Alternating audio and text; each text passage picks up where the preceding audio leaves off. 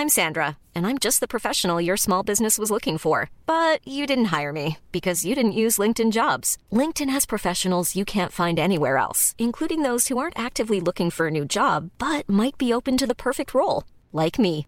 In a given month, over 70% of LinkedIn users don't visit other leading job sites. So if you're not looking on LinkedIn, you'll miss out on great candidates like Sandra. Start hiring professionals like a professional. Post your free job on linkedin.com/people today.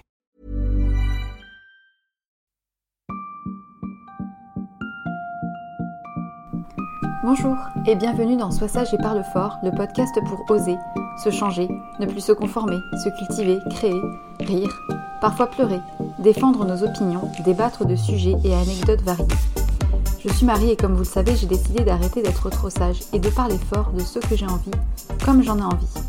Je vous retrouve aujourd'hui pour un nouvel épisode et j'ai décidé d'aborder un sujet un peu trop d'actualité et un peu trop compliqué aussi, le sucre. Ah. Depuis plusieurs années, on entend tout et son contraire. Certains scientifiques l'accusent d'être la cause de l'explosion des cas d'obésité et de maladies métaboliques. Certains défendent que seul l'excès est néfaste.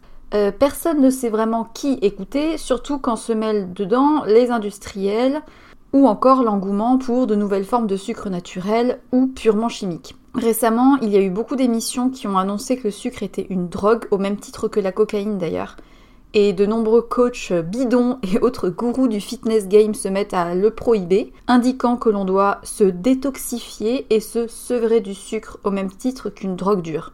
Je ne suis pas experte spécialisée des maladies métaboliques, ni productrice officielle du sucre de canne, et encore moins euh, partenaire de quelconque lobby alimentaire.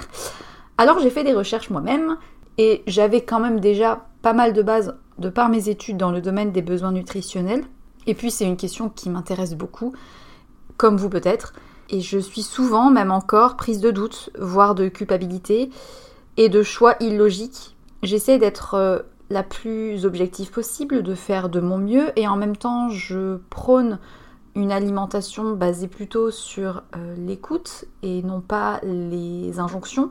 En tout cas, j'essaie de tendre vers ça. Je sais pas trop qui, quoi écouter, qui croire, et j'admets moi-même consommer le moins possible de sucre rajouté et privilégier plutôt des sucres naturels. Sujet compliqué. En tout cas, avant de commencer cet épisode, je tenais déjà à vous dire merci de m'écouter, de m'aider à me donner confiance. Et si vous souhaitez me soutenir, pensez à mettre une note et un petit commentaire sur iTunes. Ça prend exactement deux secondes et c'est l'unique manière d'être écouté un peu plus. Voilà, passons au sucre. Je vais essayer d'être la plus claire possible et la plus objective possible et ne pas trop partir dans tous les sens. Sachez que tout ce que je dis, je l'ai cherché, je l'ai lu, notamment dans un ouvrage excellent qui s'appelle La vérité sur le sucre par un scientifique et docteur spécialisé dans la nutrition qui est canadien, je crois. Je vous mettrai la référence. Je vais donc essayer d'être la plus claire et de ne pas faire d'erreurs, sachant que j'aurai en face peut-être des personnes qui en savent aussi sur le sujet. Restez surtout euh, ouverts. Je n'accuse rien, j'essaye juste de faire un état des lieux de si le sucre euh, est bon ou pas, et si oui ou non, comment, pourquoi. Le mot sucre, c'est une appellation qui regroupe plusieurs composés que l'on retrouve dans notre alimentation. Le glucose, c'est la source principale d'énergie qui est utilisée par toutes nos cellules. En fait, sans lui, on serait capoute. Donc quand on dit qu'on peut vivre sans sucre, c'est faux. Mais quand on dit sucre, on fait souvent référence au sucrose, euh, le carré de sucre dans ton café, sous forme de cristaux et de poudre fine qu'on connaît tous. Alors quesaco, c'est une molécule de glucose et une molécule de fructose ensemble. C'est ce sucrose-là qui fait débat parce qu'il est accusé, peut-être à tort, de causer l'obésité et les maladies du métabolisme, notamment le diabète. Pourquoi est-ce que le sucre c'est source de vie? Eh bien parce que ça repose sur la photosynthèse. Tu sais, la transformation du CO2 en oxygène par les plantes. Mais en fait, on oublie que cette photosynthèse crée aussi du sucre. Et c'est grâce à cette photosynthèse que le sucre peut être intégré dans la chaîne alimentaire et qu'elle devient notre principale source d'énergie via notre alimentation. Ce qu'il faut savoir, c'est que le cerveau ne représente que 2% du poids du corps, mais à lui seul, il consomme la plus grande partie d'énergie, c'est-à-dire 120 grammes de sucre par jour. Donc quelque part, c'est logique, on est programmé pour, sinon, adios amigos, il n'y aurait plus d'êtres humains. D'ailleurs, à la naissance, les bébés sont attirés par la saveur sucrée du lait maternel, c'est pas pour rien. Et pour que la langue sente le goût sucré, il faut que le sucre soit, entre guillemets, simple. C'est-à-dire qu'une seule molécule de fructose, par exemple. Or, dans la majorité des plantes, le sucre est complexe. Il y a plusieurs molécules parce qu'il est composé aussi de fibres, d'amidon, etc. Et c'est pour ça que dans la plupart des sources de sucre dans la nature, par exemple la pomme de terre, c'est pas un goût sucré aussi fort que le lait maternel de la maman. On peut consommer autant de sucre dans un verre de jus de fruits que dans une pomme de terre, et pourtant au goût, nos papilles ressentiront pas la même euh, saveur. Jusque-là, vous me suivez encore?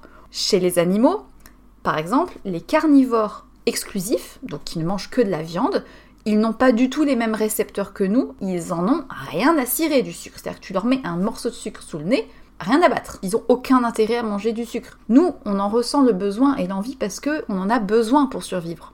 Pour remonter un petit peu dans l'historique du sucre, au début de notre humanité, on était très peu concerné par la consommation des sucres parce que à l'état naturel, c'était surtout des sucres complexes. Les seuls sucres simples, c'était bah, les fruits. Et puis en plus, ils n'étaient pas toujours disponibles entre deux chasses au mammouth. Hein. Ils n'avaient pas que ça à perdre comme temps d'aller cueillir des mûres. Ensuite, si on compare à aujourd'hui, on est dans un état d'abondance des produits sucrés parce qu'on s'est mis à cultiver les plantes et à les transformer. Le premier exemple de la transformation, c'était le miel, en fait, vers 6000 avant Jésus-Christ. C'était pas évident, et puis c'était risqué quand même, parce que bon, les abeilles, elles sont bien mignonnes, mais si tu te fais agresser par un essaim, il y a des choses plus faciles à faire que d'aller chercher du miel dans un tronc d'arbre. À cette même période, il y a eu la culture de la canne à sucre. Et il y a 1000 ans, en Inde, ils ont découvert que si on broyait ces cannes à sucre, par évaporation du jus, ça formait des cristaux. Tadam, voilà la création découverte du sucre. Des conquérants de l'Occident ont tout ramené et introduit petit à petit le sucre en Europe. Au tout début d'ailleurs, ce sucre-là, qui était issu de la canne à sucre, était utilisé par les médecins dans les préparations pharmacologiques. Et puis ensuite, ça a été cultivé à grande échelle par l'Espagne et le Portugal dans les colonies américaines et c'était un produit cher et rare qu'on appelait d'ailleurs l'or blanc. Et puis à partir du 19e siècle, grâce à toutes ces cultures massives, c'est devenu un produit assez courant. Après le 19e siècle, les industries agroalimentaires s'en sont saisies. Et aujourd'hui, on arrive à ce paradoxe. On sait que c'est dans notre nature de vouloir du sucré. Alors pourquoi le fustiger? Il y a une critique immense de son abondance dans l'industrie, de ses effets néfastes dont on l'accuse. On dit que c'est une drogue, qu'il est responsable de l'obésité, etc. On est dans une société de l'absurde. On a toujours plus de produits ultra transformés, d'encouragement à la consommation de produits plaisir et à côté, on a le développement de groupes anti-sucre, des régimes sans sucre. Donc du coup, on est face à ça. Et en tant qu'individu qui a envie quand même de prendre soin de sa santé, on est un petit peu perdu. Et rapidement, des gens qui sont assez crédules peuvent partir dans un sens ou dans un autre et ne finalement pas savoir vraiment où se situe la réalité. Donc drogue ou pas? en l'état des choses, il n'y a aucune preuve scientifique que le sucre est une drogue au même titre que la cocaïne pour l'humain. En fait, en 2007, il y a eu une étude scientifique à Bordeaux qui a été menée par un scientifique où ils ont proposé de la cocaïne à des rats. Et sur une centaine de rats, 94 ont choisi le sucre, même ceux qui étaient déjà dépendants à la cocaïne. C'est là qu'ils se sont dit, bah, les rats préfèrent le sucre que la cocaïne, alors même qu'ils sont dépendants à la coke, bah, ça veut dire que c'est une drogue le sucre. Alors, dans un sens, il y a des parallèles à faire parce que consommer du sucre permet la production de dopamine et d'endorphine qui sont sources de bien-être, au même titre que rire, faire de la musique, du dessin ou des choses agréables. Tout ça, qui n'ont rien à voir avec la bouffe, ça te fait aussi produire des endorphines et de la dopamine. En plus de ça, aucune dépendance du même mécanisme que la drogue n'a été faite euh, chez l'homme. Et puis en plus, c'est une substance indispensable à la vie, le sucre. Alors la notion de degré de dépendance, c'est difficilement comparable à une drogue qui, elle, n'est pas nécessaire. La seule chose qui est vraie, c'est que aujourd'hui, on y est plus exposé. Il y a des quantités de sucre dans notre quotidien qui sont démesurées, mais ça n'est en aucun cas vrai de dire que le sucre agit comme la cocaïne. Ensuite, obésité, diabète, je ne vais pas revenir sur des chiffres on le sait tous, il y a une augmentation croissante des personnes en situation de surpoids et d'obésité dans le monde. On connaît les conséquences, mais en fait les causes sont vraiment multiples selon les pays, les ressources économiques, l'environnement, etc. Et puis l'histoire tout simplement génétique de la personne. Euh, rapidement, juste le diabète qui est euh, mis euh, en avant comme étant causé par le sucre. Alors le diabète, il y a deux types. Il y a le type 1 et le type 2. Le type 1, c'est environ 5% des malades. C'est la forme d'ailleurs la plus grave qui entraîne la mort si on ne prend pas de traitement. C'est l'absence ou la disparition progressive des cellules qui produisent l'insuline, l'hormone qui régule notre taux de sucre dans le sang. Le diabète de type 2, par contre, c'est la forme la plus présente actuellement, qui est souvent dite diabète des adultes, mais malheureusement maintenant ça concerne aussi beaucoup plus d'enfants. C'est un diabète qui apparaît progressivement et ce qu'on constate depuis plusieurs décennies, c'est que ce diabète de type 2 est en augmentation permanente. En France, en 2015, presque 4 millions de personnes prenaient un traitement médicamenteux pour le diabète. Et à cela s'ajoutent les personnes diabétiques qui s'ignorent parce qu'il y en a beaucoup qui sont déjà en train de développer du diabète de type 2 et qui ne le savent pas encore.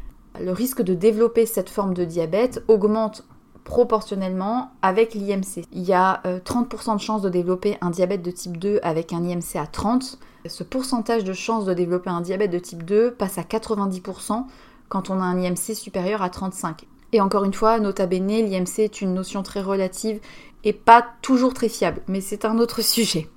Il y a d'autres études qui ont été publiées qui ont commencé à parler du syndrome métabolique, qui désigne plusieurs éléments d'alerte du corps, qui montrent que ça commence à partir en cacahuète à l'intérieur. Par exemple, quand le taux de cholestérol est un peu euh, aléatoire, quand il y a une augmentation des lipides sanguins, quand il y a de l'hypertension, etc. Tous ces petits facteurs, ce sont des indices qui sont des précurseurs du développement d'un diabète. Et l'alerte majeure dans ces facteurs, c'est évidemment la résistance à l'insuline. Alors, petit rappel, après un repas, ton pancréas, qui est un organe régulateur, sécrète de l'insuline qui est censée stabiliser le taux de sucre dans le sang. Chez quelqu'un en bonne santé, après un repas ou après avoir mangé du sucre, le pancréas produit la dose qu'il faut, le sucre redescend à son niveau normal dans le sang et les tissus musculaires et les organes stockent juste ce qu'ils ont besoin. Quand on a un début de résistance à l'insuline, mais qu'on n'est pas encore dans une phase de diabète, l'insuline est surproduite par le pancréas, qui patine dans tous les sens,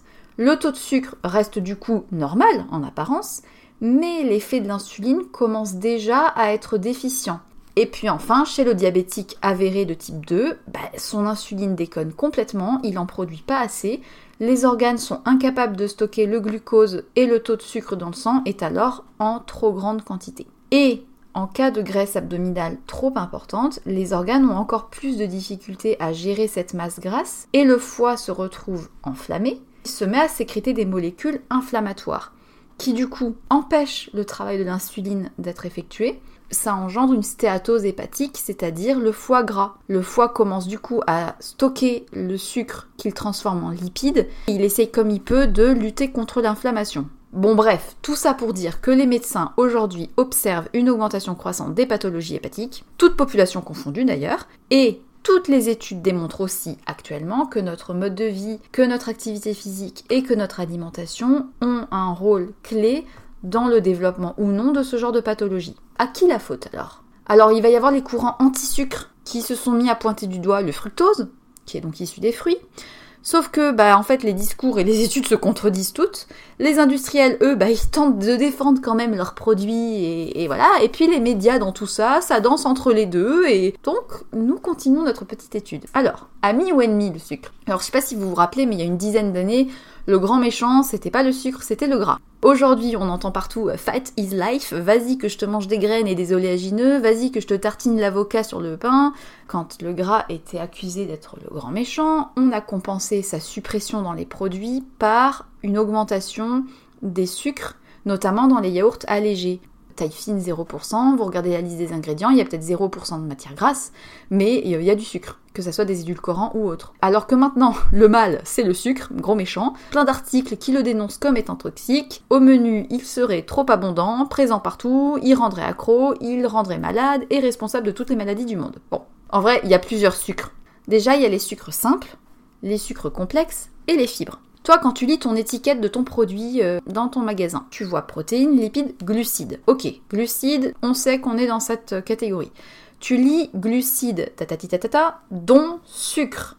Et tu as aussi en général une ligne qui t'indique la proportion de fibres. En fait, les fibres ne sont pas digérées par l'intestin, elles débarquent comme des fleurs dans ton côlon. Ensuite, lui, il kiffe sa life parce qu'il reçoit des fibres et ça nourrit les lieux de bonnes bactéries. Donc c'est cool. Les fibres, c'est cool. Mais en fait, le taux de fibres d'un produit, ça suffit pas à dire qu'il est bon ou qu'il est pas bon. Dans les sucres complexes, on a les amidons. C'est ce qu'on retrouve dans le riz, dans les patates, les bananes, le pain, etc. Mais encore une fois, pour rendre la chose encore plus compliquée, il y a deux types d'amidons. Il y a ceux qui sont vite digérés et il y a les autres qui enrichissent la flore bactérienne et ne sont pas digérés aussi facilement. Quand tu lis une étiquette, tu ne sais pas tout ça. Et puis enfin, le mot sucre. Quand tu lis don sucre, ça regroupe les sucres simples, donc comme j'avais dit quand il n'y a qu'une seule molécule, que ça soit une molécule de glucose, ou bien une molécule de fructose, ou bien une molécule de galactose. Ça prend en compte aussi les disaccharides, qui sont un petit peu plus compliqués. C'est une molécule de glucose et une molécule de fructose. Par exemple, ça c'est le sucrose. Puis tu as aussi le maltose et euh, bon bref, et le lactose, c'est le sucre du lait. Bon, ça je vais pas entrer dans les détails parce que sinon je vais vous perdre. En tout cas, retiens les plus importants. Le glucose, petit 2, le fructose, petit 3, le combo sucrose qui est donc glucose et fructose. Tu me suis Petit test, selon toi, est-ce qu'il vaut mieux consommer 12 grammes de sucre que tu as bu dans ta canette ou 12 grammes de sucre issu d'un fruit frais, de l'ananas? On pourrait dire le fruit, oui. Sauf qu'en fait, c'est pas si simple. Celui de la boisson, c'est du glucose, qui est donc ajouté au liquide de base, et l'autre était déjà présent dans le fruit et c'est du fructose. Et on accuse actuellement les produits de contenir trop de sucre ajouté. Certains se mettent à traquer la moindre trace. Ça s'avère vachement compliqué parce qu'en fait il y en a partout. C'est déjà compliqué de faire la chasse au sucre, mais alors en plus de ceux qui sont pas mentionnés, enfin bon bref, il y a de quoi perdre du temps. Et puis en plus, il y a des sucres qui sont indispensables, notamment pour donner du goût. Il faut bien du sucre pour faire du levain. C'est, je veux dire, le sucre, c'est source de vie et on en a besoin. Bon, si on voulait déchiffrer un petit peu les étiquettes, chaque agence de santé de chaque pays a sa propre réglementation. Donc euh, en fait, euh, le cadre juridique n'est le même nulle part. Il n'y a actuellement aucun État où on peut connaître précisément la teneur exacte en chacun des sucres détaillés. Par exemple, dans une confiture, on lit qu'il y a tant de sucre, mais dans sucre, on ne sait pas s'il y a une proportion de fructose et une proportion de, sucre ajouté de glucose. Enfin, on ne connaît pas exactement la proportion. Certains scientifiques ont déclaré que les sucres simples ajoutés étaient responsables de l'augmentation de l'obésité. Mais alors déjà, est-ce qu'on peut vraiment parler d'augmentation de la consommation? Apparemment, de ce que j'ai pu comprendre et lire, c'est que oui, c'est le cas aux États-Unis. Entre les années 70 et 2000, on est passé de 17 cuillères à soupe par jour et par personne en moyenne à 23 cuillères à soupe et la part des personnes obèses est passée de 15 à 30%. Voilà, bon. Mais il n'y a pas forcément de lien direct. Par exemple, entre 2000 et 2012, il y a eu une baisse de la consommation de sucre aux États-Unis, et pourtant euh, l'obésité a continué d'augmenter. Donc faire un lien direct entre les deux, c'est un peu rapide. Donc oui, c'est clairement trop, mais c'est pas l'unique lien. Et en fait, on fait souvent ce raccourci dans les discours scientifiques et c'est un peu dommage. Alors en France, 41% des adultes dépassent la portion recommandée, c'est-à-dire qu'ils consomment près de 15% de leur énergie sous forme de sucre ajouté. Quand je dis sucre ajouté, c'est vraiment des sucres, imagine que tu verses du sucre, voilà, des, sucres blancs, enfin voilà. Le sucre en France a quand même une histoire économique. Euh, c'est grâce à Napoléon que nous sommes devenus les premiers producteurs de sucre de betterave. Pour euh, la petite anecdote historique, le botaniste euh, Benjamin Delessert a réussi à extraire euh, du sucre de la betterave parce que Napoléon avait décidé d'interdire les marchandises qui provenaient d'Angleterre pour affaiblir l'ennemi, protectionnisme. Ah. Or, c'était l'Angleterre qui envoyait l'or blanc, et du coup, il fallait trouver une alternative pour sucrer le café de ces pauvres petits Français. Napoléon a vu cette découverte géniale d'extraire du sucre de la betterave et il a ordonné la mise en culture de milliers d'hectares de betteraves en France. Bref, d'ailleurs, cette très belle réussite économique continue d'avoir aujourd'hui des conséquences. Il y a aujourd'hui un centre d'études et de documentation du sucre, le CEDUS, et devinez qui c'est qu'il y a dedans? Les producteurs de betteraves et des raffineurs depuis les années 30. Et en fait, ils cherchent par tous les moyens à trouver des causes extérieures bah, pour justifier l'obésité. Et le plus choquant, c'est pas qu'ils cherchent à vendre leurs produits, parce que ça c'est normal, hein, business is business, c'est leur cam, hein, donc euh, ils vont pas vous dire arrêtez de manger du sucre. En tout cas, ce qui pose question, c'est qu'en 2014, le ministère de l'Éducation a accordé au CEDUS une mission de formation des élèves et des enseignants dans le domaine de l'alimentation. C'est normal qu'après on fasse des parallèles. Pour commencer par un des sucres donc qui est critiqué, Certains disent que le fructose, c'est le mauvais sucre et qu'il serait toxique. Sauf qu'en fait, il y a quelques années, on indiquait justement aux diabétiques de privilégier le fructose plutôt que les autres parce qu'il était soi-disant moins impactant pour l'index glycémique. Alors du coup, qu'est-ce qu'il en est En général, le fructose est souvent accompagné de glucose, euh, mais en fait le corps les gère euh, différemment. Alors, les industriels vont te dire non, mais une calorie de sucre, c'est une calorie de sucre. Euh, certes, euh, mais le verre de coca n'est pas un verre de jus de fruits. Ça, c'est pas pareil. C'est pas digéré pareil. C'est pas la même chose dans ton corps. Déjà, imaginons que tu as une boisson X avec 10 grammes de fructose, un jus de fruits, et l'autre 10 grammes de glucose, un coca. De base, on serait plus attiré gustativement par celle au fructose parce que le goût sucré est plus fort. Et si on prélève du sang juste après avoir bu ces deux boissons, le taux de sucre dans le sang de ceux qui ont bu la boisson au fructose, donc le jus de fruits, sera moins élevé et le pancréas sera moins sollicité. C'est pour ça qu'en fait on indiquait aux diabétiques de privilégier le fructose parce que ça évitait les pics de glycémie. Sauf qu'ils se sont rendus compte en faisant des expériences sur des rats, encore les pauvres, que sur la durée, la consommation de fructose à long terme causait la résistance à l'insuline et la hausse de la tension artérielle. C'est là qu'on s'est dit, mais qui est pas ça? Bah, En fait, quand l'intestin reçoit du jus de fruits, du fructose, ce dernier est transporté via le GLUT5. Imagine une porte qui aide à faire passer le tout plus facilement dans l'intestin. Alors que le glucose, lui, passe par une autre porte, plus imperméable et qui est plus dur à franchir pour arriver dans l'intestin. Donc ça demande plus d'énergie. Ce qui se passait, c'est que dès que le fructose débarque, coucou, jus de fruits, il fonce direct dans le foie parce que le transporteur est rapide. Et du coup, le foie commence déjà à accumuler. C'est pour ça que la montée de sucre dans le sang des rats restait stable quand ils buvaient du jus de fruits parce que ça passait tellement vite dans le foie que ça n'avait pas le temps de monter aussi vite que le glucose. Et c'est pour ça, quand on consomme trop de sucre, qui sont des sucres de fructose, bah ça va plus vite dans le foie. Comme une partie devient des lipides, ça peut à terme engendrer la fameuse stéatose hépatique, le foie gras. Je répète, ça n'arrive qu'en cas d'excès continue. Donc oui, si tu es en état d'obésité gravissime, le fait que le foie accumule encore et encore des lipides, ça arrange pas les choses et ça peut effectivement à terme engendrer des maladies du foie et peut-être engendrer plus tard le diabète de type 2. Pour confirmer cette expérience, il y a eu une étude en 2009 par Stanhope qui a fait consommer à des personnes d'un IMC supérieur à 30 pendant près de 3 mois 3 boissons avec soit d'un côté du glucose, soit d'un côté du fructose. Ces deux groupes qui ont consommé euh, cette même quantité de sucre chaque jour mais de formes différentes, le poids qu'ils avaient pris était exactement le même, mais par contre ceux qui avaient consommé du fructose avaient eux une résistance à l'insuline des mauvais lipides et de la graisse viscérale qui s'était installée, que n'avaient pas eu ceux qui avaient consommé du glucose. La conclusion reste la même, trop consommer c'est pas bon, mais disons que les effets sur les organes du fructose laissent un petit peu songeur. Donc pour résumer, oui, manger trop de sucre, c'est pas bon. Et dans le cas du fructose, il semblerait qu'il y ait une accumulation de lipides dans le foie. On va pas non plus paniquer, euh, il faut vraiment abuser de fructose. On n'est en général pas dans cette situation. En plus de ça, les quantités administrées dans l'étude étaient vraiment énormes. Même aux États-Unis, ils consomment en moyenne le tiers de ce qui est administré tous les jours aux gens. Hein, donc, euh. Et donc ce fameux HFCS qui est actuellement incriminé, c'est du sirop de maïs invertif. Bon, c'est un truc bien chimique qui a été découvert dans les années 70 par les industries américaines. C'est en gros transformer l'amidon du maïs en un liquide qui est encore plus sucré que le sucre blanc. Donc euh, là, Mazeltov, victoire.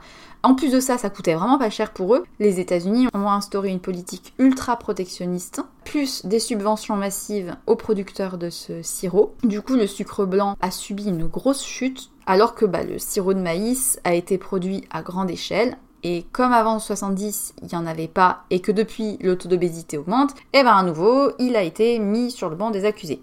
On reprend. Pour comparer avec le sucre blanc, qui est pour rappel glucose et fructose, le HFCS, lui, y a du glucose, du fructose et des polysaccharides. Pour arriver à l'état final, le raffinage est beaucoup plus complexe que le sucre. Déjà parce que les épis de maïs sont d'abord trempés dans des solutions chimiques, miam miam.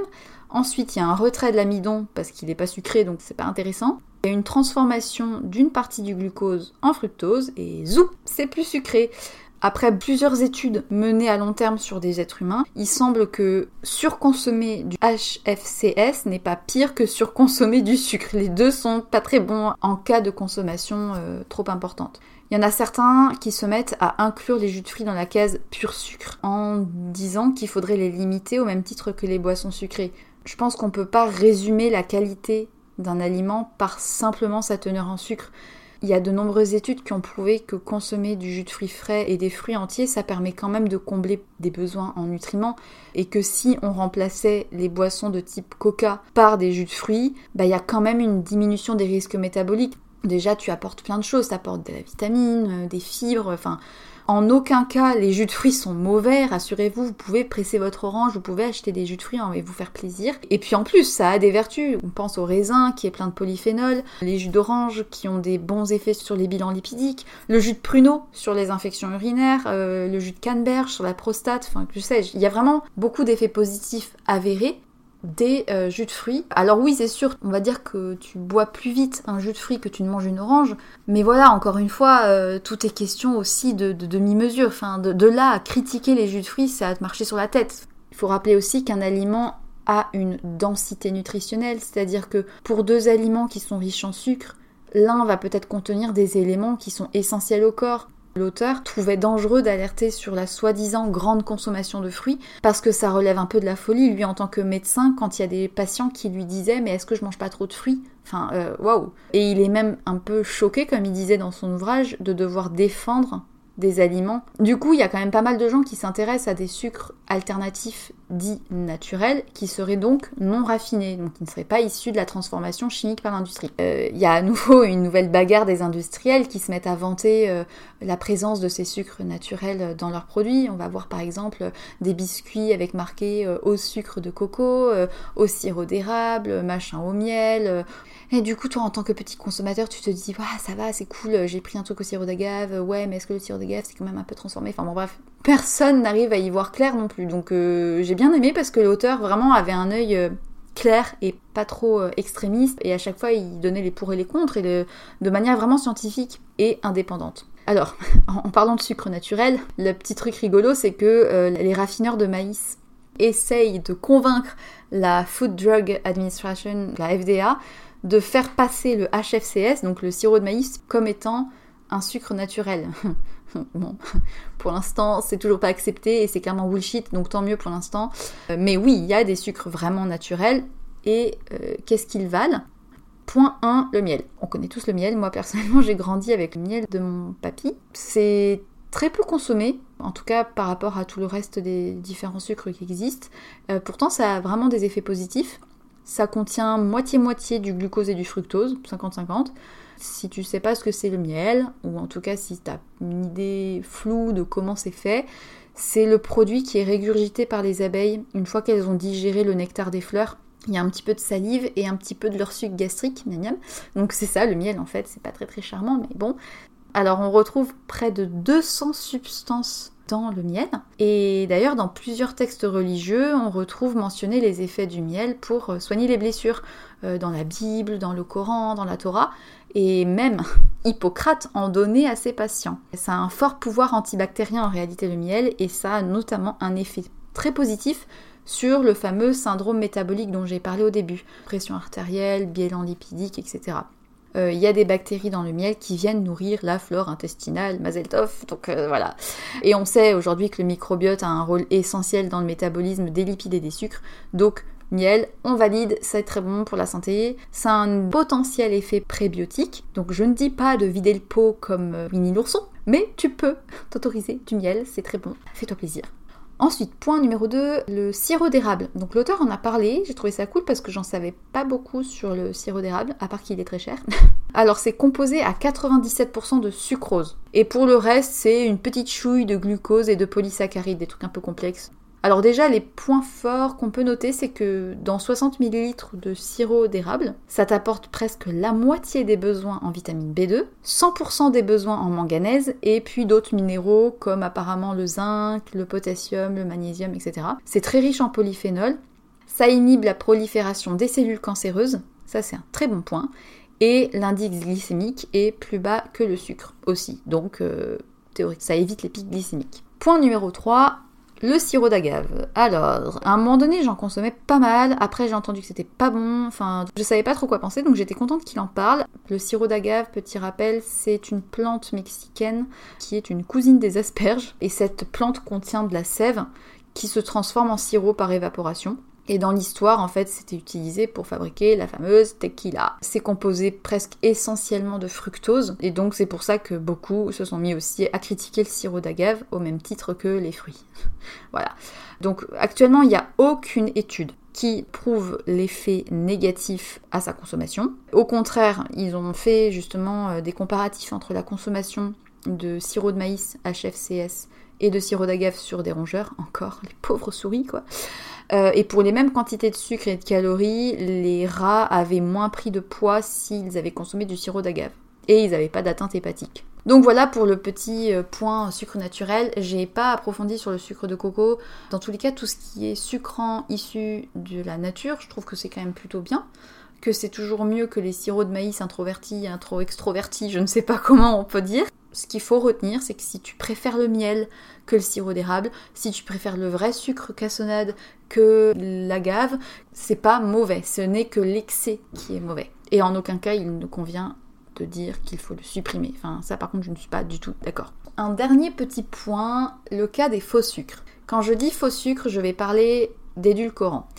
Qui est assez paradoxal, c'est qu'il y a des gens qui prônent le naturel, qui utilisent quand même des édulcorants, parce qu'on se dit le goût sucré sans les calories, donc sans le risque métabolique, c'est cool, etc. Je suis moi-même euh, en phase de ne plus en acheter, donc euh, voilà, parce que je sais que c'est pas forcément logique. Pour le cas des faux sucres, sa découverte est assez récente et c'est assez drôle. C'était au 19e siècle. Constantin Falberg, qui est un petit chimiste, il avait oublié de se laver les mains avant de manger et il a trouvé que son pain avait un goût sucré. Et en fait, euh, il avait utilisé avant un dérivé de la houille du charbon, qui est aussi connu sous le nom de saccharine. Et du coup, euh, cette découverte fut mais géniale et ça a été immédiatement commercialisé parce que son pouvoir sucrant est 100 à 1000 fois supérieur. Ça a bénéficié euh, du soutien massif des campagnes anti-sucre et anti-obésité parce que ça a été euh, vendu comme la solution miracle pour sucrer sans que les gens tombent malades de l'excès de sucre. Et on le retrouve aujourd'hui dans mais, plein de produits partout, dans les desserts, dans les céréales, dans les chewing-gums, etc et même dans les sirops pour la toux et les pastilles. Tu sais, là, ton strepsil que tu demandes sans sucre. Mais en fait, il y en a plein d'autres, des édulcorants maintenant, ils en ont découvert plein. Et il y a eu d'autres découvertes du même style, euh, un peu par hasard. On a notamment maintenant euh, le xylitol, l'acésulfame de potassium et plein de trucs en ium qu'on ne connaît pas et qui sont souvent tout petits sur les paquets. Et même dans des produits où il y a du sucre normal, entre guillemets, il y a aussi euh, des édulcorants parfois. Qu'est-ce qu'on en pense? Bah, dans les années 70, ils ont fait une étude sur les rats avec cette saccharine et elle a été euh, accusée d'être potentiellement responsable de cancer. Du coup, l'agence euh, Santé Canada avait retiré du marché euh, cette saccharine. Et puis ça a été de nouveau autorisé en 2014 parce que d'autres études ont soutenu que ces expériences n'étaient pas transposables à l'homme. Puis ensuite, on a eu aussi la grande explosion de l'aspartame, très critiquée à tel point que désormais, il y a des industriels qui marquent sans aspartame, mais avec d'autres édulcorants. Et c'est montré en fait comme une forme d'avantage de ne plus mettre d'aspartame, mais en fait, qu'est-ce qu'on en sait? Voilà. Dans les années 2000, ils ont monté une grande étude en Italie par un groupe du cancérologue euh, Morando Sofriti, et ils ont administré des quantités d'aspartame quotidiennes similaires à celles des hommes, pas exagéré mais proportionnel à ce que nous on consomme en fait quotidiennement à des souris. Et ils les ont administrés sur des années, donc euh, pour qu'à l'échelle d'une vie on se rende mieux compte des effets à long terme. Ce qu'il en est ressorti, c'est que ces souris avaient plus de lymphome et avaient développé beaucoup plus de cas de leucémie. Voilà. Il n'y a pas aujourd'hui de consensus clair sur l'aspartame et sur les édulcorants parce que il semblerait que ça dépende aussi d'autres facteurs, euh, notamment les méthodes de fabrication. Certains sont de meilleure qualité que d'autres, entre guillemets. Quoi qu'il en soit, euh, le bénéfice de ces faux sucres dans la lutte contre l'obésité est quand même à nuancer parce que depuis l'explosion des faux sucres, bah, l'obésité elle continue d'augmenter. Donc dire que les édulcorants sont la cause de l'obésité, c'est pas vrai. Il n'y a pas de lien direct dans un sens ou dans un autre. Mais ce que j'ai apprécié de l'auteur, c'est qu'il a quand même deux hypothèses. Il y a une hypothèse déjà que je trouve assez euh, probable, qui est l'hypothèse psychologique, c'est-à-dire qu'on aurait tendance à surconsommer d'autres aliments, ou même ces mêmes aliments qui sont soi-disant sans sucre ou allégés, sous prétexte qu'il euh, y a moins de calories ou il y a moins de sucre, on serait amené à en consommer plus, par le biais psychologique. Ça, c'est son hypothèse 1 que je trouve assez euh, vraisemblable. L'autre hypothèse, c'est qu'au contact des édulcorants, en fait, les récepteurs gustatifs vont envoyer des signaux aux récepteurs de l'intestin, qui va déclencher en fait les mêmes mécanismes métaboliques que si tu mangeais du vrai sucre. Sauf que comme le faux sucre active le même schéma, mais que l'intestin, lui, bah, il reçoit pas du vrai sucre, il se dit, bah alors Bah du coup, tu restes sur ta faim, vraiment dans le sens du terme. Donc du coup, bah, ton corps va continuer à demander le goût sucré jusqu'à ce qu'il ait du vrai sucre. Euh, donc ça, je trouve que c'était une hypothèse assez euh, réaliste et je la trouve assez logique. Donc c'est aussi pour ça que j'essaie de ne plus en consommer. Moins, voilà. Je crois que j'ai fait un tour assez euh, important sur la question. La petite note écologique, assez importante. Il y a des chercheurs qui ont retrouvé des quantités énormes d'édulcorants dans un lac au Canada, qui est le lac Erie qui représentait l'équivalent de 200 000 canettes de boissons euh, diététiques. Pourquoi ils ont retrouvé toute cette quantité? Eh bien, mon petit, sache que quand tu bois du Coca Zéro, eh ben, tu fais pipi et l'édulcorant euh, n'est pas traité par les usines d'épuration et se retrouve dans le milieu aquatique. Et en l'occurrence, les conséquences sont assez euh, dramatiques parce que ça empêche les animaux d'être capables de se nourrir. Ça empêche aussi le développement des plantes aquatiques. Donc euh, voilà, ça c'est clairement le point négatif. Quoi qu'il en soit, euh, ça me tenait à cœur de faire cet épisode parce que je pense que on n'est jamais très au clair sur cette question. Moi, ça m'intéressait personnellement d'en savoir plus et je me suis dit que ça pouvait peut-être vous intéresser, d'en apprendre plus déjà sur quel sucre, sur le pourquoi, sur la petite histoire, parce que je trouve ça super intéressant d'en apprendre plus sur la découverte d'un produit. Je pense effectivement qu'aujourd'hui, on est dans une société où il y a trop d'aliments transformés, et je vais l'apprendre à personne, où on cherche à faire toujours mieux et c'est en ça que c'est un peu dangereux de pointer du doigt tel ou tel produit sous prétexte qu'il serait plus dangereux qu'un autre, etc. Parce que ça pousse à des comportements pas forcément logiques, ça pousse à des sentiments de culpabilité, à parfois des conséquences graves pour le quotidien de personnes qui s'empêchent de consommer des produits sans raison valable en fait et qui se mettent à détraquer leur corps. Je vois aujourd'hui des modes de détox de sucre, etc. Et ça me met profondément mal à l'aise parce que ce sont des personnes qui n'ont pas forcément les compétences scientifiques poussées, qui en plus de ça sont suivies et qui ont de l'influence sur des personnes qui sont peut-être un peu crédules et qui pensent que la personne dit vrai et qu'elle a raison et que c'est Dieu. Quand bien même effectivement l'excès mène à des soucis de santé, c'est valable pour tout. Enfin, je veux dire, si tu manges trop de viande, si tu manges trop de sel, tout comme si tu manges trop de telles choses, c'est jamais bon, tout comme si tu regardes trop la télé. Mais de là à comparer à une drogue, je trouve ça très dangereux parce que le sucre est nécessaire à la survie de l'être humain, il est le premier moteur de notre système, il est euh, l'essence de la Ferrari si tu mets pas de sucre au bout d'un moment, c'est pas bon. Alors euh, peut-être que tu vas tenir pendant 10 ans en mangeant trop peu de sucre ou pas bien, mais c'est comme tout, l'excès n'est pas bon, le manque n'est pas bon non plus. Je dis pas qu'il faut euh, verser euh, le paquet de sucre dans le café, mais tout simplement prendre plus conscience aussi que le plaisir fait partie de l'équilibre et encore une fois, quand bien même vous auriez des chiffres parfaits du taux métabolique, que vous ne mangeriez aucun sucre raffiné industriel, quand bien même vous fliqueriez tout dans votre alimentation au point de ne manger aucun sucre, voire même, pire, de supprimer des glucides essentiels, je ne sais pas si vous seriez plus épanoui. Euh, donc si aujourd'hui vous avez du mal à vous y retrouver, ben essayez de creuser la vraie question, de savoir pourquoi vous faites un choix plutôt qu'un autre et de surtout regarder qui vous écoutez. Est-ce que le livre Détox du sucre a été vraiment écrit par des scientifiques? Sur quoi il s'appuie? Sur quel fondement? Comme d'habitude, j'ai essayé d'être claire, j'ai essayé d'être transparente et objective, d'être nuancée. Je ne vous dis pas quoi penser, que penser, vous en ferez ce que vous voulez, et comme ça, euh, moi je me suis intéressée à un sujet, j'en ai appris plus, peut-être que vous en aurez appris plus. Si jamais vous avez envie de m'en parler, de me dire ce que vous en avez pensé, bah ça sera un plaisir de partager avec vous, vraiment, comme d'habitude. Et puis euh, n'oubliez pas surtout euh, de rester ouvert et de toujours chercher à connaître les raisons pour lesquelles vous faites quelque chose, de ne pas vous faire influencer par n'importe qui ou n'importe quel discours. Et puis, euh, bah, je vous souhaite une très bonne journée, une tartine de miel si vous aimez, euh, et puis surtout n'oubliez pas, soyez sage un peu et parlez fort beaucoup.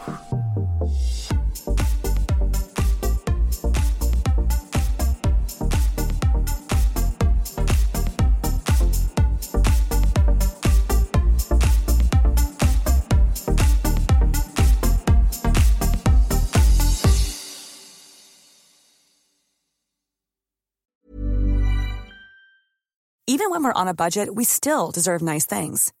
Quince is a place to scoop up stunning high-end goods for 50 to 80% less than similar brands. They have buttery soft cashmere sweaters starting at $50, luxurious Italian leather bags, and so much more. Plus, Quince only works with factories that use safe, ethical, and responsible manufacturing. Get the high-end goods you'll love without the high price tag with Quince. Go to quince.com/style for free shipping and 365-day returns.